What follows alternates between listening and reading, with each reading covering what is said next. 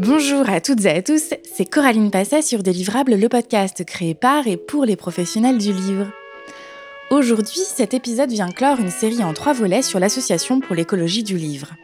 Dans cette série, je partage avec vous un condensé des échanges qui ont permis de lancer un week-end de réflexion avec 50 membres actifs de l'association il y a quelques semaines.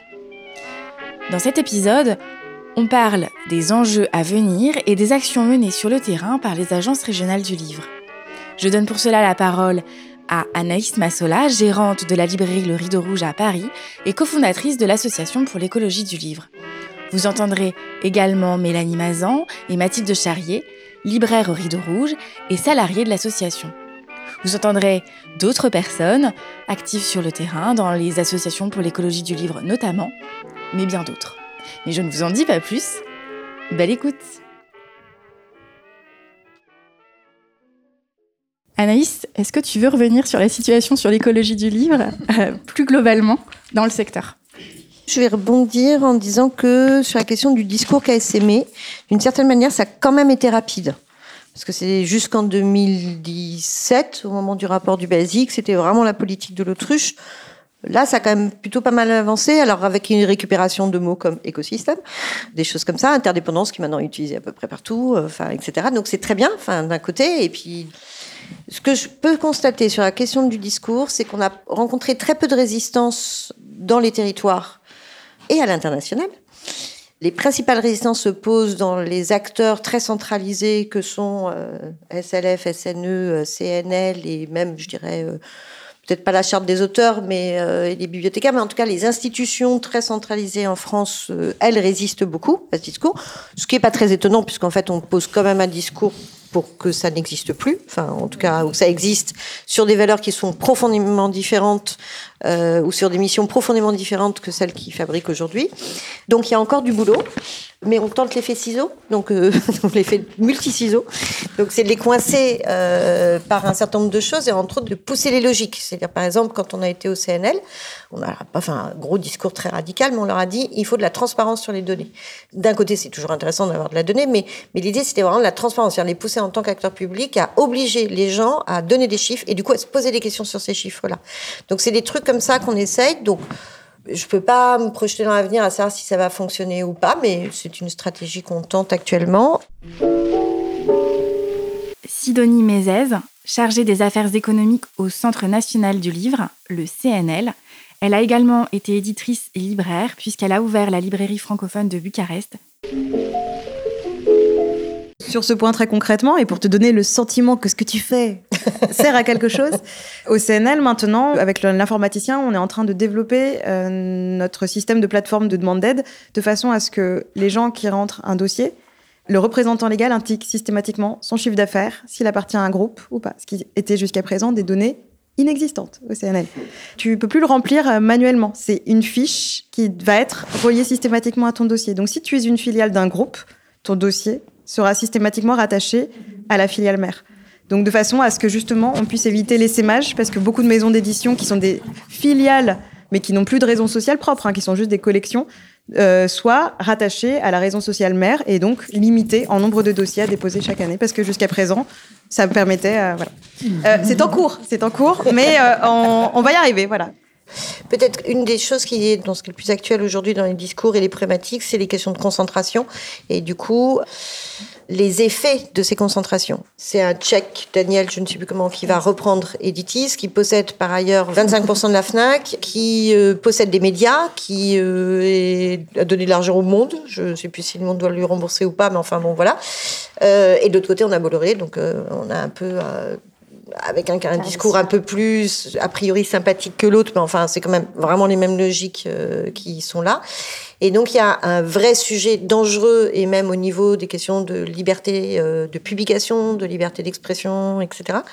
Voilà, donc ça c'est vraiment, je pense, un des angles en tout cas sur lequel il va falloir se positionner vite et créer du discours critique dans l'année qui arrive parce que pour l'instant, ça reste, euh, c'est pas sympa, c'est hyper capitaliste, mais qu'est-ce qu'on peut y faire, quoi? Grosso modo, c'est, on est un peu là. Et quand on voit les discours qui avaient été faits quand il y avait eu le premier achat de Vivendi euh, il y a 20 ans, je crois, les discours étaient quand même de la part, par exemple, de la librairie, étaient beaucoup plus radicaux. Voilà, là, on est un peu genre, bah, on peut plus y faire grand-chose. Sur les questions d'effet de concentration, il y a aussi les questions de mainmise, euh, parce que je vais essayer de reprendre le truc qu'on est quand même en en post-pétrole, enfin crise d'énergie, machin, etc., et de qui va avoir accès aux ressources et qui va permettre que certains aient accès aux ressources. Je ne m'étonnerait pas qu'il y ait un jour une commission euh, accès ressources au CNL pour donner de l'argent à des gens qui sinon ne pourraient pas le faire, et que du coup la question de la concentration c'est vraiment ça, c'est-à-dire que quand le prix du pétrole est à temps, le prix du papier est à temps, ce qu'on a un peu vécu euh, là dernièrement, euh, et donc pour moi il y a une urgence à non seulement tenir un discours, mais à organiser la réponse collective et coopérative, à garder ça, d'un point de vue aussi écologique évidemment, mais ça, ça me semble hyper important. Du coup, Mathilde, est-ce que tu veux bien nous parler des enjeux de l'association aujourd'hui? Donc, c'est de plus en plus complexe. Nous, c'est ce dont on se rend compte. C'est de plus en plus complexe aussi à déconstruire. Nous, on s'en rend beaucoup compte aussi quand on fait des, des formations. C'est des questions qui reviennent, mais qui sont vraiment compliquées, en fait, parfois à, à discuter mais qui sont de plus en plus en même temps bah, urgentes, comme on le sait tous et toutes, et un discours euh, finalement qui touche quand même de plus en plus de personnes, parce que même si c'est de plus en plus complexe, il y a de plus en plus de personnes qui se rendent compte que ce discours, il est, enfin, il est cohérent euh, dans le sens actuel où on va, et que même si, euh, s'il peut être dit de éco-terroriste, radical, etc., mais en fait, il a du sens. Et Mélanie, pour finir, est-ce que tu, tu, veux bien nous parler des priorités identifiées pour l'association?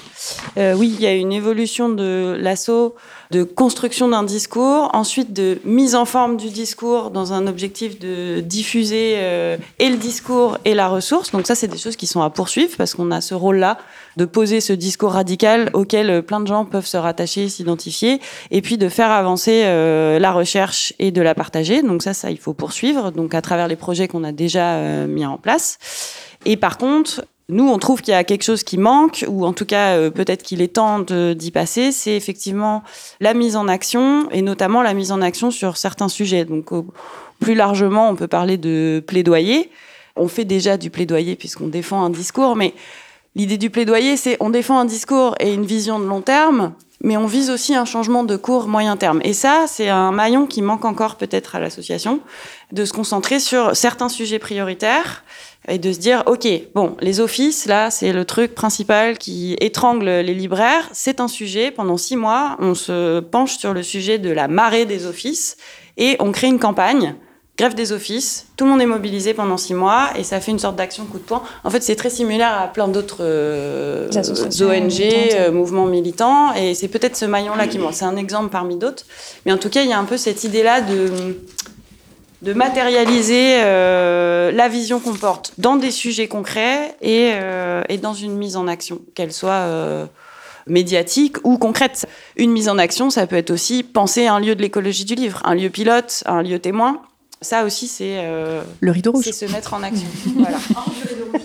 en dehors du rideau rouge. Voilà. Donc il y a un peu cette, cette idée-là, cette envie-là de notre part, en tout cas, de, de se mettre en action. Aussi parce qu'on a des retours et des sollicitations Typiquement, euh, le CNL, il nous demande notre vision euh, des choses, euh, nos horizons. Il y a un autre angle, du coup, de mise en action dont j'ai déjà parlé tout à l'heure. Euh, L'autre jambe, ça fait beaucoup de jambes. Donc, il y, a, il y a un peu cette idée de campagne, action coup de poing, lieu témoin, etc. Voilà, plutôt du, du, plaidoyer général. Et il y a cette idée aussi de se mettre en action avec les territoires, et notamment avec les structures régionales du livre, sur des projets concrets, d'aller chercher des cofinancements et de mettre en place vraiment des choses ou pas forcément des financements d'ailleurs, parce qu'il y a déjà des choses qui se passent, et euh, en tout cas de créer de la synergie entre les dynamiques territoriales et l'association. Pour euh, contextualiser un petit peu, là, on, a, on vous a choisi deux projets où justement il y a des adhérents et des adhérentes de l'association qui ont travaillé avec euh, les structures régionales du livre pour mettre en place euh, des projets euh, tout à fait concrets euh, et territorialisés. Donc du coup, il y a la Normandie et les Pays de la Loire qui vont parler. Marion, Mélanie, Albert et Valentin. Alors Normandie Livre et Lecture, euh, juste pour remettre en contexte, ça fait depuis 2020 à peu près qu'on travaille sur les questions d'écologie du livre. J'ai découvert l'association avant même qu'il y ait le manifeste par l'interview de Marin euh, avec Anaïs pour un sol commun. Et depuis euh, tout ce temps-là, maintenant, j'essaye de mettre en place des actions d'écologie du livre à Normandie Livre et Lecture en lien avec vous presque tout le temps. Et avec Marin, qui parle constamment des bassins versants. Là, ça manque un petit peu aujourd'hui. Du coup, on n'en a pas parlé, mais j'arrive. C'est bon, on va pouvoir parler des bassins versants. On a souhaité euh, mettre en place euh, un projet avec des étudiants. En fait, moi, ce qui est ressorti euh, des premières années de réflexion autour de ces questions d'écologie du livre en Normandie, c'est qu'il allait falloir euh, s'intéresser aux étudiants parce qu'en fait, c'est par eux que potentiellement on va pouvoir faire changer les choses.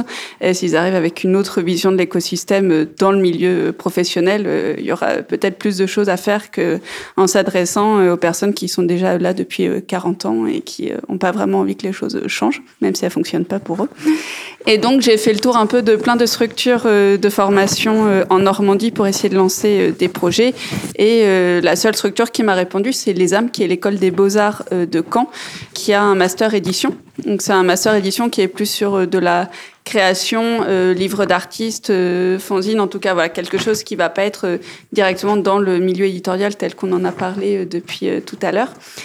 Et il y a une professeure, Camille, qui était super intéressée pour pouvoir suivre tout ça. Elle, l'écologie, ça lui parle au quotidien. Donc elle a dit, ben Banco, on met la promotion des Master 1 sur un projet avec Normandie Livre et Lecture et l'Association pour l'écologie du livre via Marin. Ce qui a été proposé, c'était de travailler sur le Noireau, qui est une rivière donc qui se jette dans l'Orne et qui va ensuite dans la mer. donc ça suivait toute une réflexion en plus de marins sur le bassin versant de l'Orne. Donc comme ça, ça faisait un, tout euh, cohérent pour lui par rapport à ses projets. Et en fait, le Noireau, c'est une zone qui est très industrielle et sur laquelle il y avait beaucoup d'industries avant qui ont presque toutes disparu.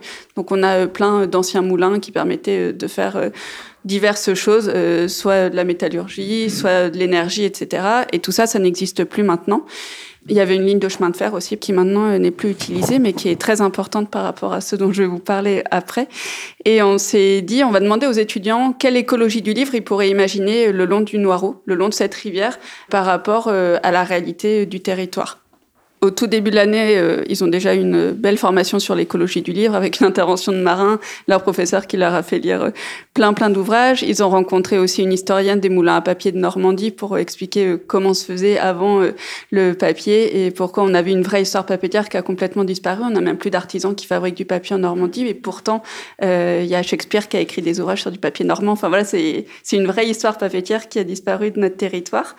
Et ils ont aussi eu des interventions d'artistes d'éditeurs, euh, voilà, vraiment une, sorte de rencontre avec plein de métiers du livre pour euh, ensuite pouvoir les plonger sur euh, cet écosystème du livre et cette écologie. Comment penser l'écologie si on ne représente pas déjà les métiers qui sont intégrés dedans, c'était compliqué. Et on leur a proposé ensuite un temps de workshop le long du Noireau. Donc ils ont commencé par faire une jolie randonnée entre Condé-sur-Noireau et Pondouilly pour s'imprégner du territoire qu'on leur proposait d'étudier et d'enquêter.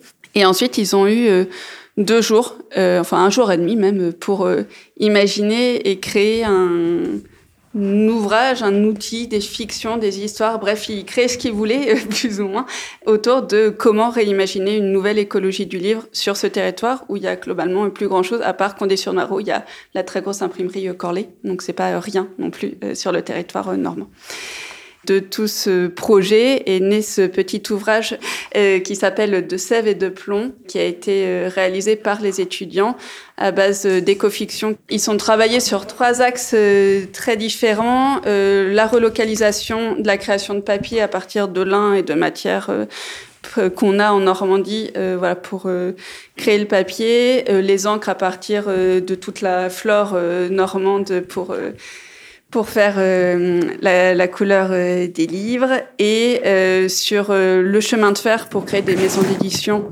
qui seraient en fait un train avec chaque wagon avec une mission particulière. Il y a un petit dessin dans l'ouvrage qui vous permettra de voir ça.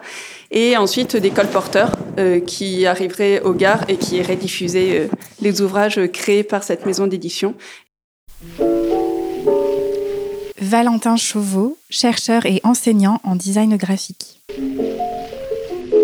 La force de ce projet et pourquoi ça vaut le coup de venir chercher aussi euh, les étudiants euh, des disciplines créatives pour leur parler d'écologie du livre, c'est de redéfinir le commun. On en a parlé tout au long de cette réunion, mais les métiers du graphisme et les métiers du livre qui les façonnent, qui les pensent, qui en écrivent ou qui en dessinent les lettres sont particulièrement exclus de la chaîne du livre.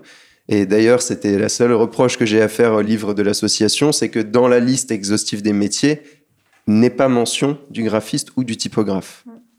Alors que peut-être que le livre a commencé avec ce métier. Et c'est pas du tout euh, une critique pour euh, se vexer dans son ego, c'est faire un constat. Et donc accompagner les étudiants dans une compréhension fine du monde du livre, c'est nécessaire. Et aussi apprendre à travailler ensemble. Un livre, c'est particulièrement une belle occasion de se réunir, de réunir des travaux et au-delà de la qualité euh, de ce déroulé pédagogique, l'injonction à écrire un fragment et à composer un fragment ensemble était très déstabilisant pour certaines et certains étudiants qui sont habitués à une logique productiviste euh, de aller trois jours, un contexte, une technique, un prétexte pour que tu développes ton style. Albert de Pétigny, cofondateur avec sa sœur Aline de Pétigny de la maison d'édition Pour Penser. La question de l'écologie et du livre a commencé en 2016 euh, à Mobilis avec euh, Emmanuel Garcia, qui était la, directrice de la structure à l'époque. Et elle avait monté une opération avec Recycle Livre. Ça lui donnait un petit peu de sous pour mettre en place des actions sur ces questions-là.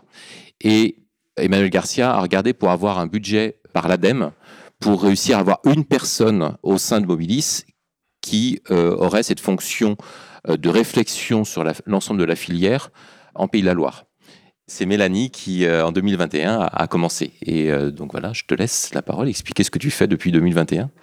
Moi, quand je suis arrivée euh, sur ce poste-là, concrètement, je venais pas forcément du milieu du livre et de la lecture. J'étais juste lectrice, on va dire que je lis quand même pas mal de bouquins, mais ça s'arrête ici, dans ma connaissance du livre et de la lecture. Et du coup, je me suis dit que déjà, il fallait un peu que je m'acculture avec ce milieu et les différents métiers qui tournaient autour. Et je suis partie à la rencontre euh, d'une multitude de personnes, une multitude de profils et de personnes euh, différentes qui font euh, du coup ce milieu du livre et aussi de la lecture. Et en fait, j'ai vraiment essayé de faire un recueil de récits individuels pour créer un commun de récits qui soit un petit peu en symbiose pour montrer aussi que en fait tout est lié et que tous ces métiers tournoient déjà les uns autour des autres et les uns avec les autres tout ça, c'est en parallèle aussi de l'histoire euh, de Mobilis et de comment cette association euh, avance dans le temps par rapport à cette euh, question d'écologie. Et aussi pour raisonner avec tout ce qui a été dit précédemment sur les propos, la philosophie et l'essence même de l'association pour l'écologie du livre, parce que le but de cette mission, c'est aussi un petit peu de transposer en fait sur ce qui se fait déjà, on va dire plutôt à l'échelle nationale, même à l'échelle de la francophonie, de l'association pour l'écologie du livre, transposer ça euh, à une région dans ses actions aussi. Donc une fois ce recueil euh, fait, du coup en me basant sur ces trois piliers euh, de l'écologie, que sont le social, le symbolique et le matériel, j'ai fait ressortir cinq thématiques qui traversent un petit peu ces trois piliers, que sont les coopérations, les vies du livre, le livre d'occasion, le numérique et l'éco-conception. Donc je les ai fait ressortir pour ensuite euh, dispatcher un petit peu euh, tous ces recueils euh, individuels. Et donc à partir de là ont été rédigés des articles afin voilà de montrer cette diversité de paroles et, d'histoires qui existent finalement déjà et pour que ça puisse servir d'inspiration. Donc elles sont aussi à retrouver sur le site de Mobilis. Donc il y a vraiment toute cette partie documentation, inspiration. Il y a aussi l'organisation de journées interprofessionnelles toujours qui sont en lien avec l'écologie que ce soit euh, sur des thématiques euh, très très précises.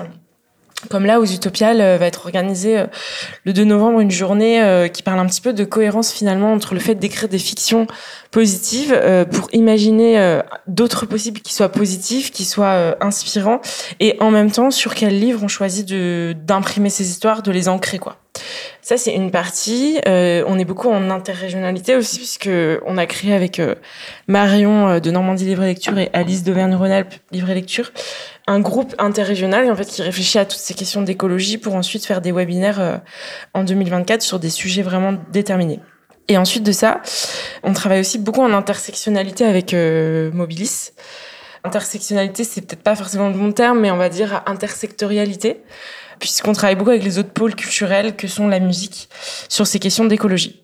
Donc en fait, qui sont aussi des questions qui sont bien sûr transversales aux autres secteurs culturels. Et ensuite, on vise à, à créer des outils euh, qui soient vraiment empreints d'une certaine identité visuelle. Et là, on est en train de créer euh, l'annuaire des vies du livre, qui permettrait un petit peu de réfléchir à la question du réemploi, euh, la question de l'après-pilon, la question de l'alternative au retour, l'alternative au pilon, quelles sont les issues pour le désherbage, et ensuite, lorsqu'on est un particulier ou une particulière, ou une association et que l'on cherche des livres ou que l'on cherche à donner ces livres. Euh, voilà une sorte d'annuaire en fait qui répertorierait un petit peu euh, toutes les actions existantes déjà et quelles sont les possibilités que l'on a lorsqu'on se place euh, dans tel tel cas ou tel cas de figure. Et en fait aussi ce qu'on fait à Mobilis, qui est un peu le cas avec l'organisation des journées interpro, c'est qu'on organise des visites immersives et apprenantes dans des lieux du livre et de la lecture. On a fait une dans une imprimerie et là on va en faire une chez un distributeur à la distribution de pollen donc au mois de novembre. Ensuite, il y a tout un aspect groupe de travail qu'on a créé euh, à partir de février 2023. Là, vraiment un groupe de travail interrégional qui réfléchit à toutes ces questions d'écologie au travers des thématiques euh, que j'ai citées et dont le but est vraiment la discussion, euh, une, un espace où tout le monde peut un peu se livrer sur les récits de son propre métier et quelles problématiques, enjeux y elles se trouvent. Donc il y a des bibliothèques, des maisons d'édition, des librairies, mais aussi d'autres métiers du livre et de la lecture. Donc ça, c'est une grosse partie du groupe de travail puisqu'il se réunit une fois par mois euh, à raison de trois heures. Donc c'est quand même euh, un investissement. Et il y a toute la partie transmission, formation qu'on est en train de développer auprès euh, d'universités, mais aussi ça peut être auprès de collectifs puisqu'on est quand même pas mal sollicité pour venir parler de cette mission et le but étant de pouvoir voilà former les personnes sur cette écologie du livre et de la lecture en région. Aurélien Fouillé, docteur en sociologie, enseignant-chercheur et auteur, notamment de l'ouvrage Comment le jeu transforme le monde. On voit bien que l'époque contemporaine, elle se joue aussi sur une question de représentation. Le problème entre Greta Thunberg et euh, Donald Trump, c'est pas qu'ils sont pas d'accord. Bon, ils sont pas d'accord, c'est un fait, mais ils sont d'abord pas d'accord parce qu'ils vivent pas dans le même monde. Et pourquoi ils vivent pas dans le même monde? Bah Justement parce qu'ils n'ont pas les mêmes imaginaires et les mêmes représentations. Alors, je vous passe Harry Potter et John Rambo parce que je, sinon je vais pas tenir mon, timing. Euh, mais c'est une façon de montrer comment en fait une société qui a pour héros John Rambo et une société qui a pour héros euh, Harry Potter, euh, Hermione et, et Ron, bah vous vous doutez bien que c'est pas la même société. Et donc l'imaginaire, c'est pas les contes pour enfants qui n'ont pas d'incidence, c'est bien des choses qui, si ça ne transforme pas le monde, en tout cas, ça structure nos comportements et ça permet de les influencer. Cet épisode touche à sa fin. Il a été monté par Thibaut Focard du studio Le Son de l'encre. Merci pour votre écoute, merci pour votre fidélité et à dans deux semaines pour le prochain épisode.